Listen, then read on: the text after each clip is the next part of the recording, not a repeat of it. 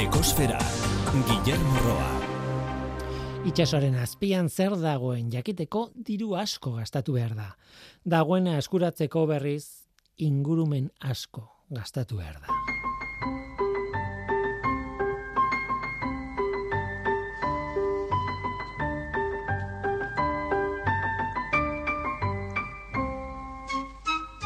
Kaixo denoi, ongetorri ekosferara. Aurreko astean metal bereziei buruzko saioa egin genuen. Iman oso indartsuak eta motor elektrikoak egiteko elementuak urriak dira eta haiek eskuratzeko meategi gehienak urruti daude. Beraz, beste herrialde batzuen menpekotasuna dugu haiek eskuratzeko. Horregatik da hain garrantzitsua metal bereziak birziklatzeko teknikak garatzea. Meategi batzuk Europan bertan topatu ditugu, Suedian adibidez, dena den mehatzaritza oso kutsakorra da eta zalantza handiak daude zenbateraino sustatu behar dugun meategi berriak topatzeko alegin hori. Orain, Norvegiak ireki du bide berri bat eta kezka zabaldu da.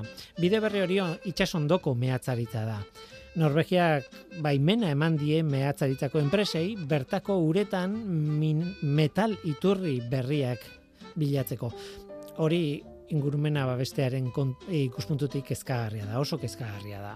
Eta are kezkagarriagoa izango da Norvegiak bere uretan egin duena nazioarteko uretara zabaltzen baldin bada. Pandoraren kaxa zabaltzea da. Prospekzioek eta mehatzaritak berak maila askotan eragiten du ingurumenean itsasoko bizidunen batez ere. Batetik kutsadura akustikoa eragiten du sekulako soinua. Bestetik argia, argia ere kutsadura mota bada. Eta hori ez gain noski, habitaten txuntxipena, kutsadura kimikoa eta barrez. Norvegiako erabakiak erreakzioak eragin ditu noski, bai Europak bai erresuma batuak ere, eskatu dute mehatzaritzaren jarduera oraingoz debekatzea, ingurumenaren, ingurumenean izango duen kaltea ikusi arte zein den.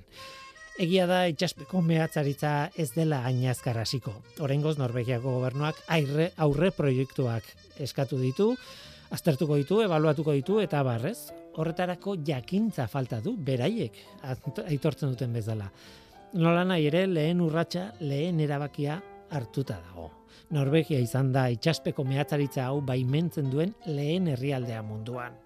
Eta hori izugarri kaltegarria izan daiteke.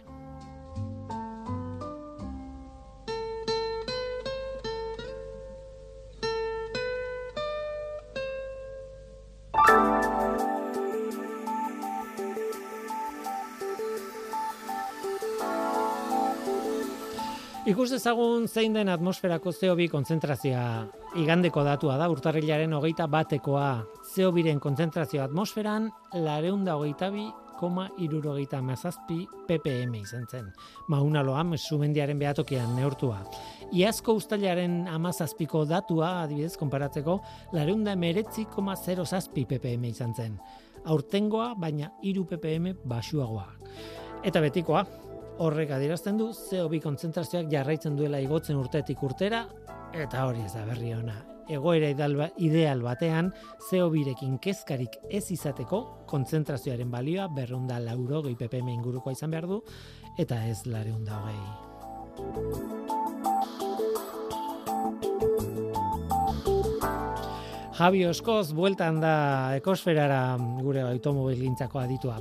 Eta arekin batera azken aldi honetako gaia, betiko gaia gure autoi lotuta. Galdera horixe, betikoa da. Nola dago emisio murriztuen guneen kontua. Berrogeita mar mila biztanletik gorako irigune guztiek jarri behar dute martxan Europatik datorren agindu bat. Alegia, mugatu behar dute autoen erabilera irigunean bertan kasu batzuetan guztiz eta beste batzuetan autoaren ezaugarrien arabera. Baina nola dago kontua hemen, gure hirietan.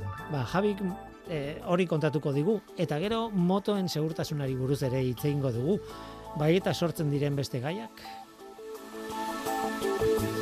Gainera arantza txurretaren ekologia zipristinak izango ditugu gaur gai celebre eta interesgarri bat.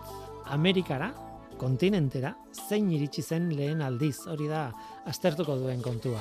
Eta noski, ostoen arteako melodiak ere entzungo ditugu, ekologiarekin eta naturarekin zen ikusia duten musika bat ez da faltako, DDTaren kasuari lotuta oraingoan. Hori da gure gaurko eskaintza, zu ongi etorria zara. Murgildu zaitez gure ekosferan.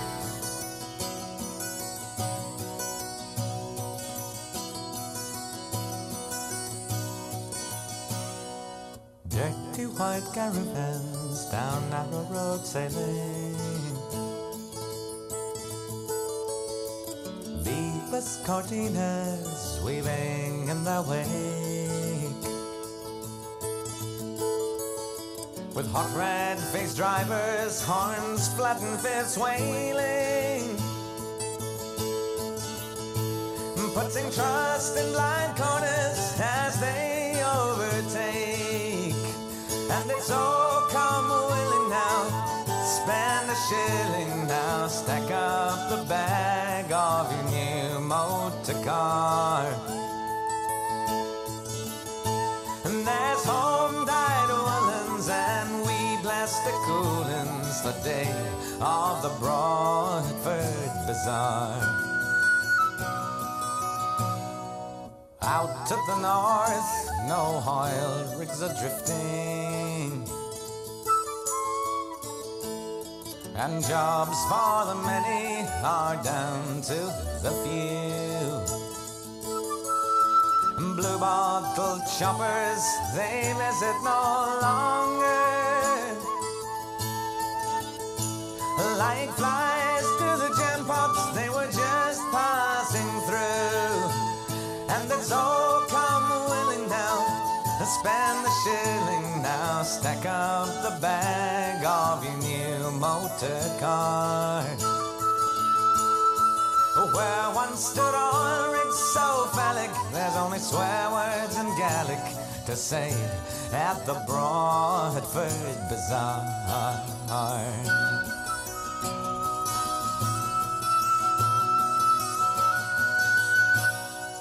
All kinds of people come down for the opening. Crofters and cotters, white settlers galore. And up on the hill, there's an old sheep that's dying.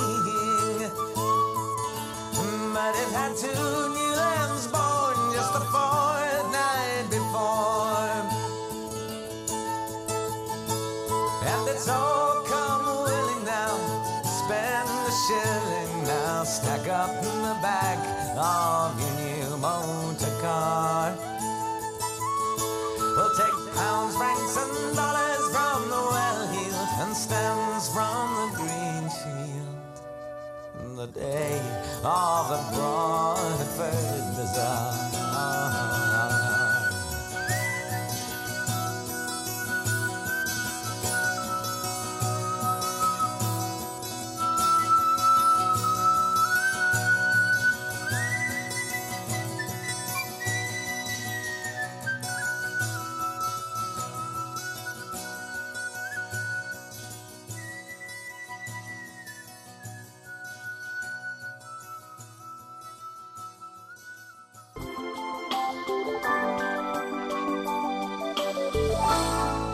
Arantxa txintxurreta. Gaurkoaren amaiera hasieran esango dizuet. Horra. Noiz zapaldu genuen Amerika lehen aldiz? Ideiarik ere. Hori da gaurko zipristin honen laburpena. Baina ona istorioa, luze. Irudikatu bikote heldu bat eta aur bat oinez doazela laku baten ertzetik. Lokatzean utzitako oinatzak dira horren froga. Denbora pasada, eta oinatz horiek lokatz geruzen artean desagertu dira, beste hainbat bezala. Ez dira deusestatu, ezkutatu egin dira. Eta aurkitu egin dituzte urte batzuk beranduago. Hogeita iru mila urte beranduago, adibidez. Hogeita iru mila urte beranduago. Hots, gaur egun. Arrigarriena ez da oinatzak hainbeste iraun izana. Arrigarriena kasu honetan, non aurkitu diren da. Ameriketako estatu batuetan izan baita. Mexiko berria estatuan zehazki. Duela hogeita zei mila eta bosteun, eta emeretzi mila urte bitartean, Errusiatik Alaskara oinez pasa zitekeen. Gaur egun bi kontinente dira eta beringo itsasoa dago tartean, baina garai hartan beringia deitzen dioten lur zatia zegoen. Asiatik Alaskarako bidea beraz, Amerikarakoa. Baina glaziazio betean zeudenez, Amerikan oinezkoek ezin zuten Kanadatik pasa, bidea izoztuta zegoelako. Hala ere, halako batean, duela amairu mila eta bosteun urte, zirrikitu bat zabaldu zen glaziarren eta handik hainbat lagun estatu batuetara jaitsiko zela pentsatzen dute. Edo pentsatzen zuten. Edo pentsatzen dute batzuk eta ez beste batzuk. Ene, egia esan, Amerikako konkista hau benetan interesgarria dago. Ez dago bat ere argi zer arraio gertatu zen. Ez da noiz gertatu zen ere. Zeren oinezko bidaia eder hori batzuentzat ez da benetakoa. Ez dute nahikoa frogatuta ikusten. Gainera, Amerikako mendebaldeko kostan duela amasei mila urte inguruko arrastoak daude, eta garai hartan, Kanadak pasoa itxita zuen, glaziarra zela eta. Ondorioz, ikerlari askok defendatzen du Amerikara itxasontziz iritsi zela gizakia, itxaso baretik etorrita. Hala, kostan dauden aztarnek zentzua lukete. Dena den batzuentzat proba horiek adierazten dute hor gizakia bizi izan zela, baina ez itxasontziz iritsi zenik. Eta defendatzen dute oinez pasazirela eta Kaliforniako kostak erakarrita edo berehala kostaldean bizitzen jarri zirela. Eta argitaratu berri den lanean, orain diote duela hogeita bat eta hogeita iru mila urte bitartekoak direla oinatz horiek. Eta orain zer? Lehenago baten batek defendatzen zuen Mexikon duela hogeita zazpi mila urteko arrastoak badaudela leize batean, baina batzuk datazioa zalantzan jarri zuten eta mm, orain auskalo. Ba, data baiestatzen eta proba gehiago biltzen duten bitartean, Amerika mila lare undalaro mabian deskubritu genuela pentsatzen jarraituko dugu eta hor konpo marianton. Ondo bizi entzule!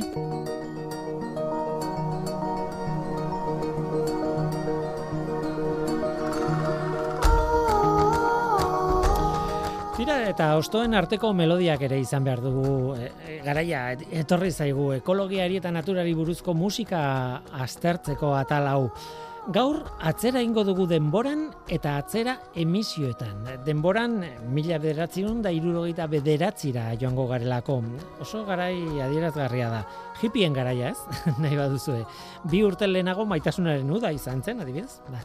Baina batez ere, estatu batuetan eta gure gaiari dagokionez, DDT intsektizidaren kontrako aktivismoaren garaia da. Eta gure atal honetako musiken iturri paregabea da bestetik, gure emisioten mm, zergatik joango garen atzera, ba, baliatu behar dugu dudalako 2008an egin genuen irratsaio bateko audio txiki bat. Mentsua jertzarekin saio berezia egin genuen hain zuzen ere horri buruz, ekologiari buruzko abestiei buruzko eh, eh, zera, programa bat, eh, irratsaio bat. Eta mentsuk gaurko kanta hau ekarri zuen. Malvina Reynolds kantariaren DDT in your brain kanta. Toki batzuetan DDT bakarrik besterik ez du jartzen izenburuan. Tira, azalpen argiak eman zizkigun mentsuk. Bueno, lehenengo agian Malvina Reynoldsen bizita pixka bat horrela kontatzeko, e, ba, nei e, atentzioa deitu zian, e, bueno, ba, bera egia da jatorria, ba, pixkat familia inmigrante, judutar eta sozialista batetik datorrela estatu batuan, orduan, bueno, ba, hor badirudi bere familiak ere, ba, nahiko saiatzen zirela, ez? E, ba, burrukatzen, ez? Beraiek pentsatzen dituzten gauzak eta aurrera ateratzeko baino. Bea arteetan lizentziatu zen eta gero ere doktora dutza egin zuen. Baino bere kantautore karrera hasi zuen, ba, asko ere berandugo. Ba, azkenean berrogei urte inguru zituenean, ez? Eta orduan hasi izan pixka bat beste bere garaiko folk abesli, abeslari eta kantautorekin erlazionatzen, eta horrela. Eta ba, e, claro, DDT-aren historiarekin pixka lotuta, ba, bueno, ba, DDT, e, e, bueno, ba, berez e, dikloroftifenil trikloroetanoa da. Kloroz betetako molekula Mm. horietako bat, eh? Hori da, Organiko horietako bat. Hori da, eta intsektizida oso ona da, oso espezifikoa, intsektuak bakarrik hiltzen ditu. E, bueno, gero beste efektu batzuk baditu, baina hil, behintzat, e, intsektuak hiltzen ditu. Orduan, ba, bueno, hori ezagutu zutenean, ba, erabiltzen zuten, erabat, ba, hortarako ez da, eta e, ba, hori, ba, intsektuak desagertzen ziren, baina beste efektu batzuk ere bazituen, ez da, ba, txoriak intsektoia janda gero hasten ziren jaixotzen, beraien arrautzak, e, jart, arrautzak jartzen zituztenean azala etzan gogorra, orduan, ba, hil egiten zian arrautzak, eta bueno, ba, zeuden hor, efektu batzuk, utentziala elikadura katean, ez, pasatzen animali batetik bestera. Eta horrelako gauzak e, kont, ateratzen hasi zirenean, ba, ba, Malvina Reynoldsek zuzenean egin zuen abesti hau, dala DDT in your brain, ez, zure buruan, ez? Eta eta DDT-aren kontra doa erabat, ez? Eta bueno, ba, ba hori, e, berak nik uste zeukala oso modu zuzena, e, ba, ba, hori, ba, ba, gaizki irutzi zitzaizkon gauza pixka denuntziatzeko edo, ez? Guazen entzutera.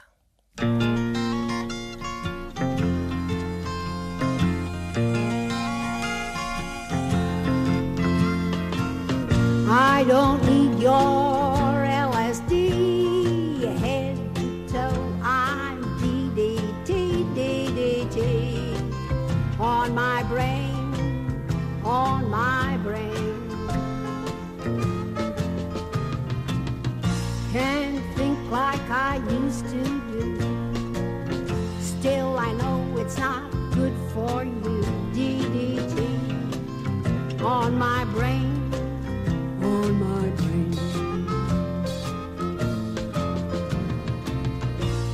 spray the wheat the chickens eat.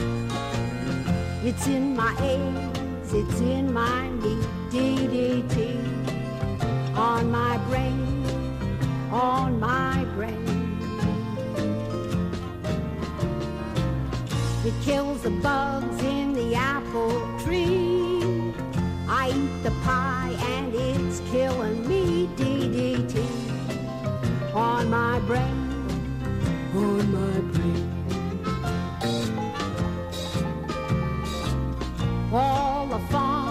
they get that spray.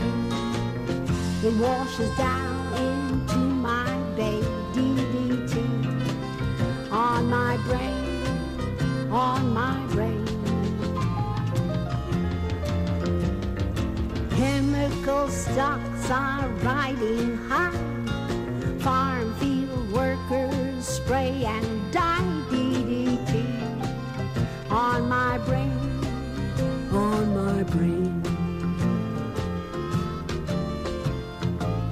Bring back the bugs in my apple tree.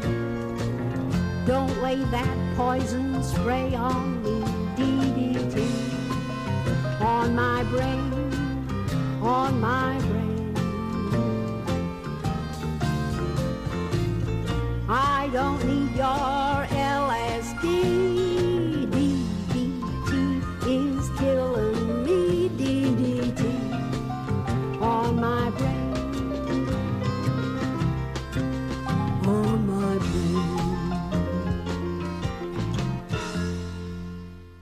Bueno, ba, hause zan DDT on my brain, Malvina Reynoldsena. Eta, ba, bueno, ba, DDT egia da, hemendik e, urtetara, e, debekatu egin zan estatu batuetan, e, ba, bueno, ba, benetan e, hasi zirelako ba, evidentziatzen, ez da, ba, egiten zituen kalte guztiak.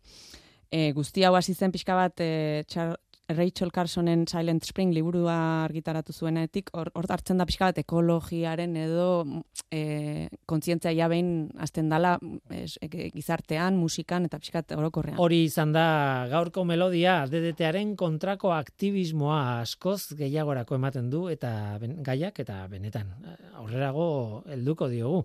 Baina gaurkoz nahikoa. DDT in your brain Malvina Reynolds. Tira eta orain kotxe hartu eta ea nora joan gaitezke eta nora ez.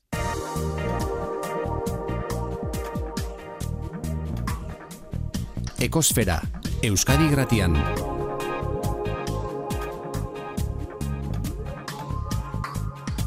Ekosfera. Javi Oskoz, kaixo ongetorri urte berrion, ze pozazu ikuste hemen. Berdin, berdin, eskerrik asko.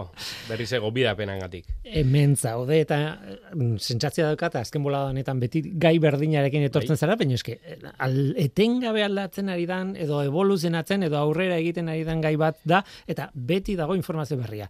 E, emisio murriztuen guneen kontua, ez? E, inoiz oituko algara, ba, pentsatzen dut, eh, hogei bat urtetan ja hartuko diogu. Bai, lehenu ere. Dira, e, betiko galdera egingo dizut, nola dago kontu hau, Bueno, momentu honetan. Ematen du ja, alako baten ja zehazten joan direla, udaletxik, oain digan ere ez dago e, behin betiko ez erre, oain digan ez dute normatiba boen da atera, ez, zehazki nola jungoan, baina bueno, ja, gutxi gora bera nola kontrolatuko duten zein kotxek sartuko hien da zein izango hien guneak, hori ja bai, argitu dutela eta horrez dut uste aldaketa hundilik etorkoanik. Gogoratzen dudala zuk azkenekoa kontatu zenuenaz izan zen pegatinena, zen motako kotxeak izango ditugun, o dazkagun dagoeneko, eta nire adibidez, dala gasolina bat, eh, 2018koa, horrek C pegatina dauka, baina, bueno, e, pegatina ezberdina daude, eta horren arabera sartu ahal izango dugu toki batzutan edo beste batzuetan. Em, ja, pegatina hori ateatzeko mm, aukera badago, Bai, bai. nahi duenak Aspalditik. eskatu dezake, mm, badago arrazoirik korrik ateatzeko pegatina. ez du ematen eta gaina pegatina ikusten denez eta ni, bueno, e, hortan ibiltzen naiz eta normatiba geintxunak irakurtzeko aukera izan dut, edo borradoreak behintzat, eh? geintxunak borradore die, eta e, gure inguruko daletxetan behintzat pegatinik ez dute kontrolatuko. E, bate, bate, nola, prest, ez, kontrolatuko dutena matrikula izangoa, eta horrek bai dula zentzua, ez? Azken finean, e, DGTek baditu gure autoaren ezaugarri guztiak, beraz, e, kamarak, e, osea, matrikulak irakurtzeko kamarak ja dagoeneko existitzen ziren, Bai. beraz, e, oh, ez dakit, burua gehiagi haustu, hautsi beharrik asunto horrekin, baina nik uste, bueno, pegatinean asuntuakin bate batek negozioa arraindula, e, e, baino ez du ematen garrantzia hundilik izango dutenik, eta borradero horietan ere ez du jartzen beharrezko izangoanik e, pegatinean amatia, baina bueno, hala ere, e, hori hala izango balitzake ere, lasai, zeren, mm, bueno, momentuz gure hiriburutan aurten akaso azingoia Bilbo eta Gasteizen, eta Donostian e, 2008 bostetik, urtarriak bat hortatikan, aurrera hasiko baitira. Beraz, hoenikan badugu tartia eta esan dagoa, jendiak pegatina alere eros, erosi nahiko balu, auto, auto eh, rekambiotako dendetan, ja, gaur egun e, pegatina ofizialak egiten txue, eta ez dute bate problemik. Beraz, e, lasai horrengatik. Aurrera, nahi duenak aurrera. Hala ere, hiriburuz hiriburu joango gara, e, ondo iruditzen bat dizu, e, okerrez banago, gaizki gogoratzen ez badut, berroita mar mila biziztanletik gorako hirigunetan e, aplikatuko da, edo Bai. Eta e, guk itzein behar dugu Donostiari buruz, Bilbori buruz eta Gasteizi buruz. Bai. Hasiko gara Donostiarekin. Bai, hori da, hori da. Hau ez da, ez, argitu gara dago, eh? Hau, hau ez da udaletxei okurritu zaien gauza bat. Hau ez da Espainiar estatuari okurritu zaien gauza bat. Ba, hau Europatik datorren gauza bada, bai? Eta berez, eh, oain dela ja desente aplikatuta onbartzun, baina bueno, hor prorroga diala, eta ez diala, eta eskatu, eta lortu intue, eta ja naita nahi ez, ja hemendikan aurrea eh, hasi barko je. Eta a, aurreneko gauza argitzeko, esango nuke jendiak e, uste zuena baino asko ze harinagoak izango diela neurrik. Nere ustez, eh? Eta saiatuko gara saltzen zergatik. E, donostian, a, datorren urtarriatik aurrera, urtarriak bat, urte berri egun hortatikan aurrera, zein kotxek sartuko je e, ere mumurrizoteko gune hortan, ba, sartuko ja pegatina dakaten guziak, bai? O pegatina eraman beharko luketen guztiak, bai? Pegatina ez dakatenak, beraz, esango nuke, hogeita bost urtek baino gehiagoko dieseloiek, ba, hoiek ezingo dute sartu, bale? E, bueno, neurri ja hor dago, bai? Zenbat denbora nola? Bueno, hor beste pare bat urtez, 2000 eta hogeita sortzir arte, bai? Beraz, hogeita bost, hogeita zei, eta hogeita zazpi, bai? Beste urte, bet, osea, pare bat urtez, e, sartzen alko dire, danak, e, bueno, ho- hobeto esan da, C, eko eta zero etiketa dakatenak. Etiketek ez dutenak eta B etiketa dakatenak ezingo dire sartu. Baina, claro, nik zergatik esaten nun harina dala, jo, bi- 2008 sortzian hitz egiten egia ja, dagoeneko, ez? 2008 sortzi, 2008 sortzian diesel batek sartzeko aukerik ez dakana, hogeita sortzi urte ditu. Hori da. Ostras, hogeita sortzi urte ja eh, edade pixkat ere bada, eta, bueno, mm, ekologiaren inguruko eh, gauzak espaldin badigute bi- bihotza pixko biguntzen, bentsat, segurtasunaren aldetikan, ja, hogeita sortzi urteko kotxe batek ere, ez dakit, ez, eh, ja, nire ustez, aldatzeko garaia ere bada. Bai. Bai? Bere, beraz, bueno, obentzat egunero erabiltzen de kotxe bat baldin bada. Bai, bate batek esango du, bueno, baina nik auto klasikoa dakat, hogeita sortzi urtekoa, edo hogeita mar, edo hogeita mabi urtekoa, baina, bueno, normalean kotxe horiek historioko izaten dire, eta kotxe horiek egunero ere ez dire erabiltzen, beraz, bueno, bai, e, tamalez orain dela gutxi, esan beharra dakau ere, bai, bo, istripu pare bat ikusi txugula, e, e, gure errepidetan, eta e, baten, eta jendia askok horren inguruan nerekin hitz egin du, ze desberdintuzun dagoen istripu batean, orain dela berrogei urteko kotxe bat, eta gaur egungo kotxe baten artean e, istripua dagonean, ez? Hmm. E, tamalez orain dela hilabete pare bat e, errenterian egon zan, e, istripu larri bat, eta hor argi eta garbi gehatu zen, ez? Orain dela berrogei urteko kotxe bat nola gehatu zen istripu horretan, eta e, gaur egungo kotxe beste kotxea, bertan zaona, ba, bueno, oindikan errekonozitzeko kotxe bat zen, bestia.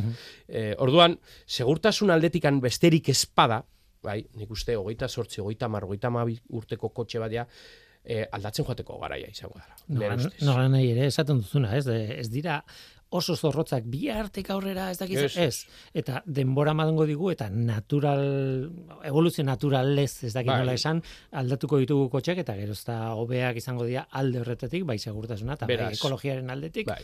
eta beraz Beraz, eh, jendiari beldurrak entzen joateko. Ze kotxe erosi behar dut nik? Porque jendia, jendia beldurroi daka. ba, nik ikusteren nine izena, bai? Jendia elektrikoarekin espaldin bat fiatzen, hibridoen asunto espaldin badu garbi ikusten, bai? Jendia diesel eta gasolina motorrak ondo ezagutzen ditu, beraz, C etiketa daukan diesel edo gasolina bat erosita, ez duzu problemik izango. Bai? Ze kotxe dire hoiek, bai? Ba, gasolinak e, e, 2000 eta sei, no, barkatu. ez 2000 garren urteko urtetik aurrerako gasolinak Eh. eta 2006tik aurrerako dieselak. Hori da, barkatu, hori da. Bai. 2006tik aurrerako e, gasolinak eta 2014tik honeako dieselak, bai? Hori. Beraz, Mhm. beraz, esan genezake 2028an 2014ko kotxe bat ja baditula 14 urte. Hala urte, bai. Beraz, amala urteko kotxe batekin oaindikan ere, etorkizunean, irigunetan sartzea aukiko da. Bai? Diesel motor horiek, ze, ze dakatenak, ba, bueno, badituztelako e, bueno, ekologiaren aurrean hainbat neurri, filtro, garbitasun, ez dakit, eta nahiko ekologikoak direla esango genezake. Beraz, oaindikan ere, jendia, mm, beldurrak entzeko, ze kotxe gero esi berdet, ze etiketadun edozein auto. Bai? Eta ja, bueno, badago merkatua. Oazen Bilbora. Bai, Bilbon. Bilbora. Ez da Donostiaren eredu bera. Ez, e, eredu bera e, ez da, eta bastante, ez dakit, neurri politia iruditzen zaidan eri, ez? A, e, gutxi gora bera, donostin bezala, e, etiketadun auto guztiak e, sartzia eukiko dute, bai? Eta etiketa ez dakatenak ere, sartzeko aukera izango dute. Azken finean, kontrolatutako, e, kontrolatuta egongo dan EP edo denbora izango da, astelenetik ostilarela, goitzeko zazpitatikan atxaldeko sortziak arte. Beraz, ba, bueno, gure auto, entre comillas, zarrarekin, asteburuan joango bagina, Bilbora, printzipioz, ez da arazorik egongo. Bai, azken finean, bueno, Bilbon esan dute, bueno, mm, noiz dago trafikorik haundilena. Ba, asteunian, e, goizeko zazpitan, sortzitan, behatzitan, inguru hortan, gero atxaldian ere ateratzeko, ez dakit, bueno, ikusten danez, ba, egunez, asteunean trafiko handila dakate, pues, bueno, momentu hori da kontrolatu dutena. Beste guztia, entre comillas, libre. Hori, Bai. hori momentua. Eta tokia, e, Bilbon. Bilbon, Indautxu, Abando eta Ebaindo Ibarra. Bai, e, barri jo oitan, eh? Osea, esan genezake aldezarra eta hori guztia eh, ez dagoela kontrolatuta, deustu ez da hori, bueno, Guggenheim, e, Gran Via, e, Moyua, inguru guztioi, bai? Kaleak hor zehazki beren webian azaltzen dira, maparen kolorean, e, bueno, maparen kaleak ere zehazki horra saltzen dira, eta, bueno, esan dagoa, neurria, bueno, mm. jendia bentzak kontzientziatzen hasteko nik uste erraxa dala onartzen. Pentsatzen dut gainera, e, orain momentuan ez dauden kartelak ere izango diela, ez? Sartzen ari zara, Bai, ba, ez dakiz, bai, ze... Bai, eh, bai, abisatzen joango dira, dagoen- abisatzen joango dira, eta horregatik ano, hendikan epea badakate, baina ustu joiet danak e, eginda daude, nik eitzeiteko aukera izan duen batzuekin, da e, donostiko udaletxekoekin, eta, claro, noski, leku batzutan, bai, akaso kale batzuen zentzuak aldatu inbarko dire. Azken finean, iristen baldin bada momentuan, nun eremu, edo eremu murriztuteko gune horreta iristen zarela, e, nolapat ere hortikan irteteko aukerare izan beharko baituzu. Vale? Eta gazteiz, e, Gasteizen. akaso igual, e, erre, bueno, ez dakit errexena, edo e, egin, egingo dutena da, hiru fasetan, ez? Hiru fasetan, etiketa dun kotxe guztiak sartzea aukiko dute, eta batez ere gehien bariatzen dutena edo gehien aldatzen dutena da eremu murriztutako gune horren neurria. Bai?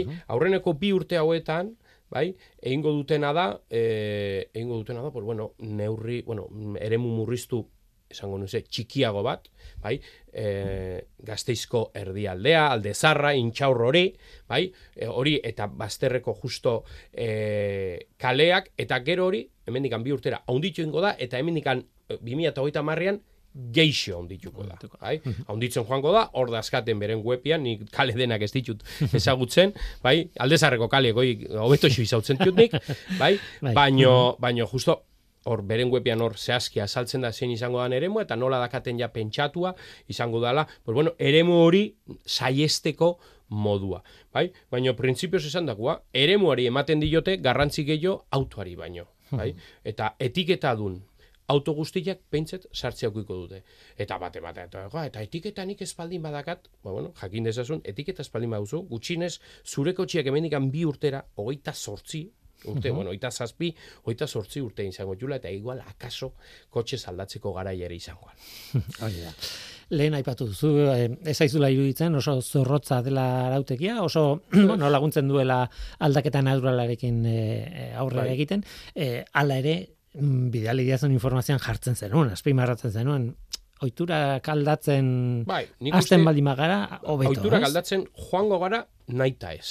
Bai, naita ez. Eta nik uste neurri honekin jendiari ere, bueno, txipa zehose aldatzen joateko aukera ere emango diola, eta bueno, hasiera baten, ba, seguro aski jendiari pereza emango jo iriguneta gutia? Hori da. Donostira, Bilbora, pues bueno, pereza emango jo, uf, eskean, pegatinak, ez, ez, bueno, gaur egun ja pereza nahiko ere batzutan ematen du, segunda ze ordutan, aparkatzeko tokilik ez daula, baina gero nik uste gaur egun, e, daukagun e, garraio publikoarekin, arekin, edo horire, zeo geixo hobetzen baldin bada, e, dazkoegun errastasunakin, txartelak, mugi, hau, hau guzia, nik uste jendia mm, pereza hori, bueno, ja, galtzen joango dala, eta beste modu baten mugitzen joango dala. Gero, e, donostian eta bueno, gazteizen erresagoa da, azken fina mugitzen, ez dakit, neri beti area juna izenean erresago mugitzea, zait, mugitzen naizela irutzu zait. Eta Bilbon, pues, donostin adibidez, hemen aurten berriz ere oain jarri berri dute, e, nola ditzen diote, parkin disuasorioa edo, eta oso ondo funtzionatzen du. Osea, eh, formula bat da ondo funtzionatzen duna. Jendiak aprobetxatu iten du. Jendia e, beste lurraldetik etortzen da, horra parkatzen du, eta autobus batekin hirigunera juten da. Ideia hori Perfecto. bera, nik bueno, aspalditik, ja dira urteak, Bai. e, Madridea ez naiz askotan joaten, baina hoi joaten naizenean, eske horixe bera egiten dut, e, e, aparkatu egiten dut kanpokaldeko e, Er, toki beste herri, edozein herri baten. Bai, San hainbeste- Sebastián de los Reyes askotan. Area jun, aparkatu eta handikan. Metro hartu edo tren hartu eta Claro, hori da. hirigunera sartzen zara. Metroko zea bat, e, lotura bat eukitzeakin ja, nahikoa. Nahikoa da. Eta hortik ja, ja mugitzen zara barrutik. Eta hemen berdin, eta nik uste jendia hori ja, bueno, ja, onartzen nahi dela, eta normala ikustu, ikusten dula, normala ere ikusten dula, joño, pues nik irigunera baldin badut, dendan aurrian ere ezingo, eta parkau, baina bueno, Claro. ez? Nik uste hori ja pixkana pixkana jendia onartzen joan dela, eta aldaketa hori, ba, beste neurri honekin, ba, refortzatuta atetzen dela. Dira, be, hori guztia, bueno, ba, betiko gaia, ez? Emisio burriztuen guneen gaia. Em, hala ere, zuk proposatzen zen idan, e, motoen segurtasunari buruz, ite, normatibai buruz, Bai. hobeto esan da, ez? E, hitz egitea. Normatibak aldatu egingo direlako, ere bai, ez? Bueno, Bai. Ez dakit aldatu egingo dira, edo aldatu dira, dagoeneko. Ez, oaindik ganez, baino Leicester. 2008 lauan bertan. lauan ja martxan jarriko txu, hendigan e, data zehatza ez dute jarri, eta datu oso oso zehatzak ere ez dituzte eman, bai? Eta hau dena, aurreko albistea, eta albiste hau dena mugikortasunaren inguruan, ba, bueno, izango ditu, bara, ba, bueno, e, konsekuentziak, ez? Azken finean, ba, bueno, gogoratu gara dago, motoa. Motoa donosti bere garaien oain dela 6 azpiat urte donosti izendatu zuten Europako e, herririk moto gehiena zaskana, eh, biztan lego, Bai. bai, biztan lego. Beraz, motoa importantia da, garrantzitsua da, eta motoa jendeari mugitzen, ba, bizitza errasten dio, ez?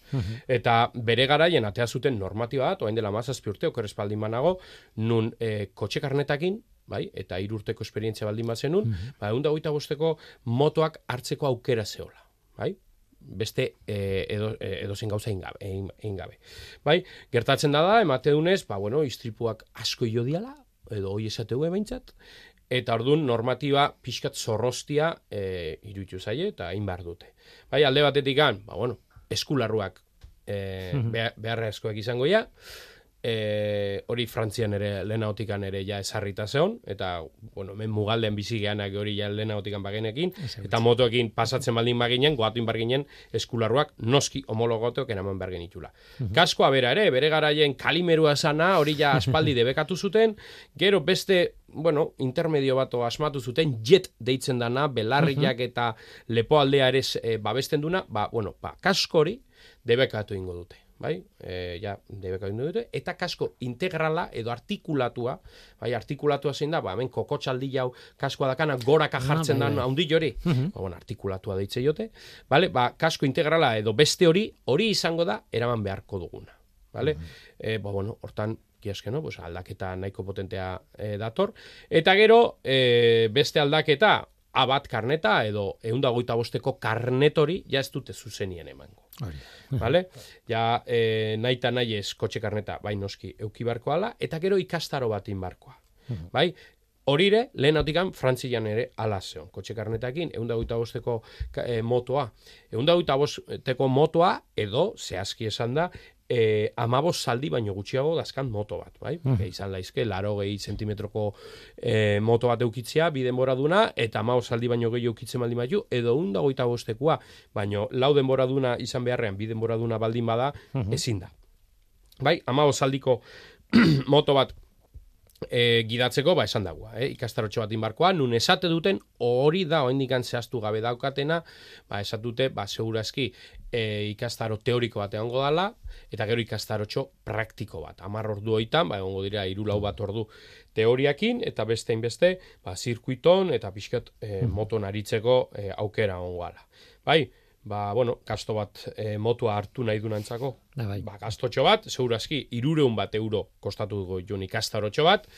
Beraz, ba, bueno, segurazki jende askori, ba, bueno, ja, atzea botako dio, eta, ba, igual motokarnet hori ez dute ateako, eta motorik ez dute erabiliko. Baina esan bezala, ba, hori dator dena, ba, estatistikeetatik, ispitripuen Bai, estatistikeetatik. Segusta, segurtasuna bermatzeko, ez dakit, eh, intentzio horrekin, eh, ba, suposatzen da. Nere ustez ere, bueno, logika pixkat ere bazakan, zeren urrengo karneta abia, bai, eh, abata izango litzake motokarneta txikilena, abia, bai, eh, hori ja motokarnet hori atetzeko ja lehenagotikan ja eskatzen dute esa, esa, eh, azterketa teoriko espezifiko bat, eskatzen dute azterketa eh, praktiko zirkuiton, zirkuito berezi baten, nun konoak eta saiestu behar diren, denbora tarte baten epemuga zehatz bate, eh, baten inbardan, eta gero bestalde, eh, gero eh, praktika edo azterketa praktikoare, baino karretera irekian. Orduan, ja, bueno, nahiko azterketa zorrotza zan, eta ordia, pues, egun da bostekoa, pues, bueno, erdi esan genezake oparitzen zutela.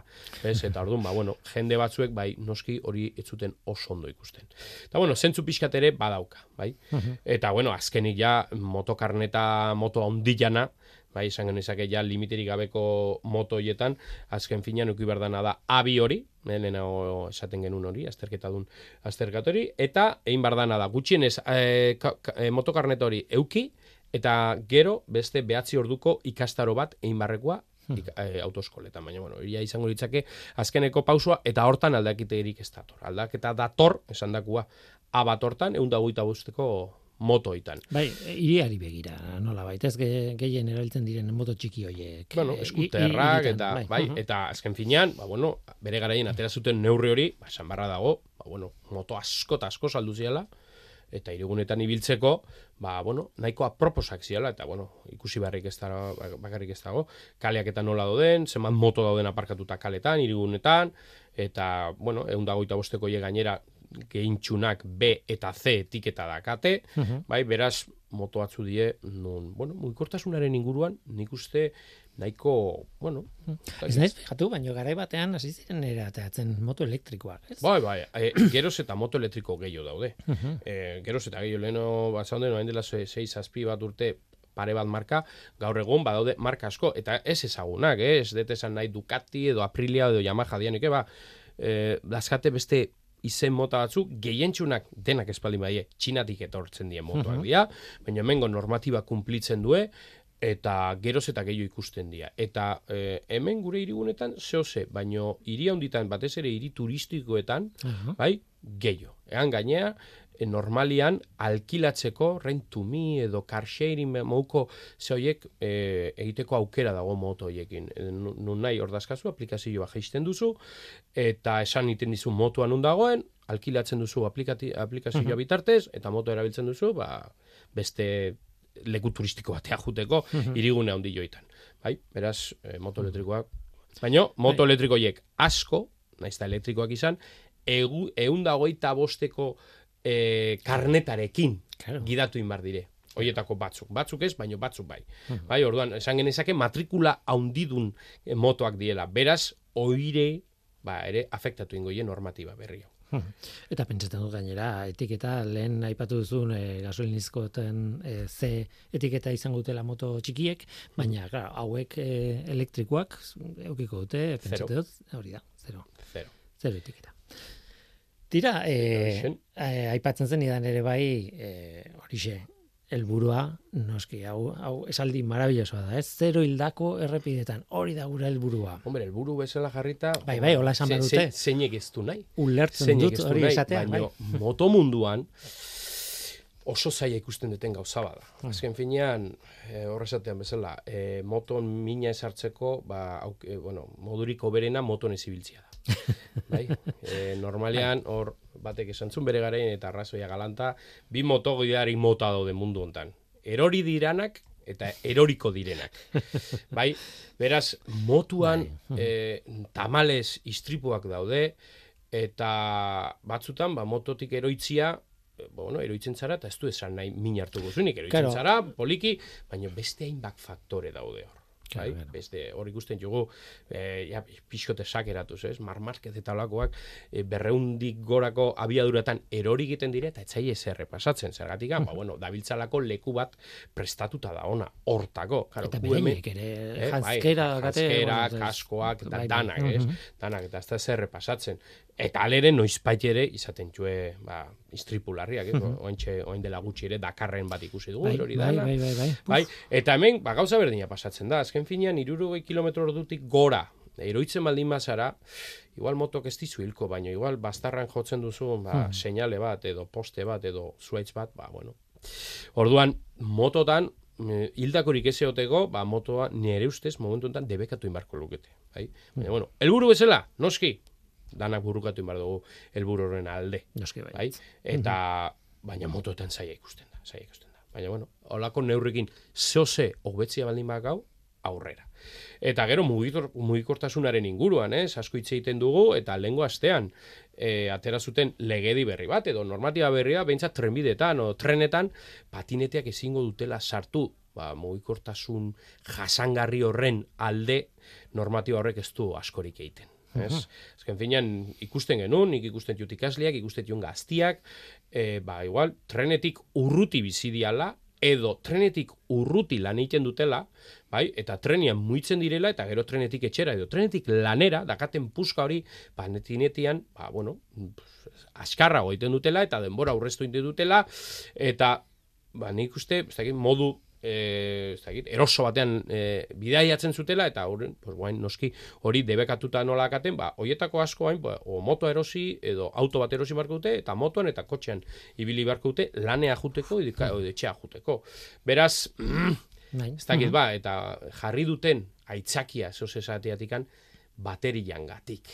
E, vale, bateriak ikusten da zu hartzen dutenean arriskutsua diala, baina gogoratu beharko dugu, suposatzen da, hemendikan urte batzutara, auto gehienak edo auto asko elektrikoak izango jala, dana bateriakin, beraz, zozin beharko dugu. Zeren autoelektrikoak ja gaientzen direnean, gehiengoa autoelektrikoak baldin badira, arazo berdina izango dugu, ez? Ikasi beharko dugu. Ez? eh, Eta zua- ferri baten, ferri baten autoelektrikoak montatzen baldin bada, ze, zeingo diogo, debekatu, Bai, bai. Ez? lehen kontatu dizut, ka, e, zeatik kanpo, baina ni e, patinetean ez, baina bizikletaz mugitzen naizenean, e, bidaia egiten ditu danean, eta bar, e, ferrietan ikusi izan dut, mm, bizikletak onartzen dituztela, baina bizikleta elektrikorik ez, eta errazoia hori izan behar du, e, bateriana. Bai, nik Bateria arriskutsua da helako. Ba, bale, ba, bale. no. Gero, ferriak, Enpresa pribatua berdin bada, berak noski Hmm. onartu dezake zein sartzen den da zein ez, baina hemendikan gutxira gehiengoa elektrikoa baldin bada, eta bateria bitartez muitzen baldin bada, ba, ez dakit, Claro, claro. normatiboari kendu inbarko, bestela, ez dakit, klientia galdu ingo jo, bezero galdu jo. Bai, gainera, trena, beti esaten da, ez, trena eta bizikleta oso kombinazio ona da, baina, bueno, Bai. burrizten baldin bazun, bizikleta elektrikoa trenetan, mm, segulako muga. jarri Eta ez? erne, urrengo pausua hemen ere, trenetan hori espaldin bada.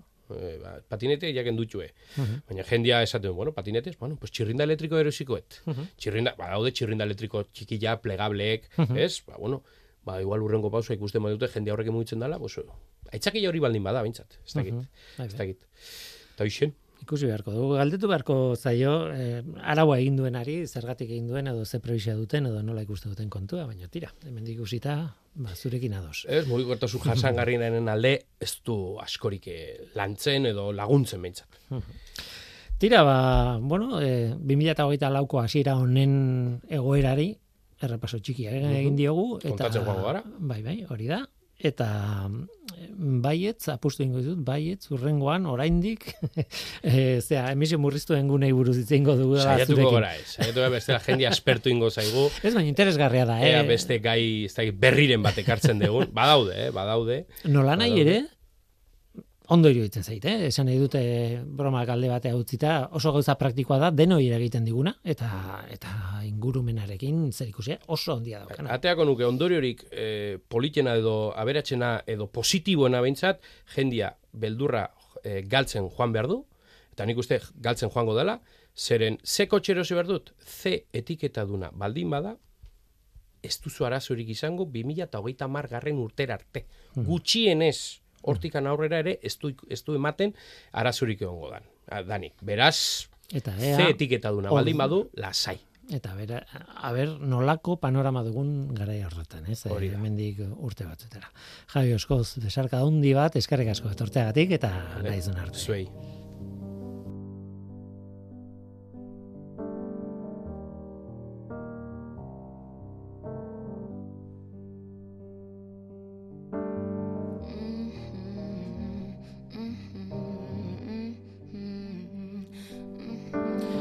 Gu bagoaz, Mikel Olazabal izan da teknikan, eta ni Guillermo Roa mikroan. Datorren aster arte ondo izan, agur.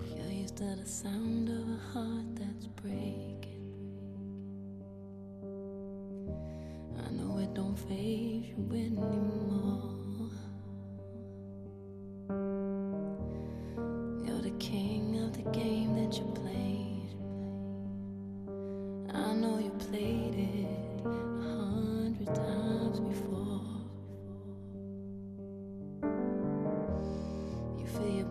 bedroom up with trophies.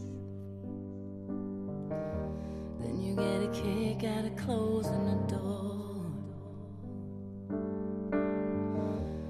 Got all the words to keep 'em hoping. I know you said them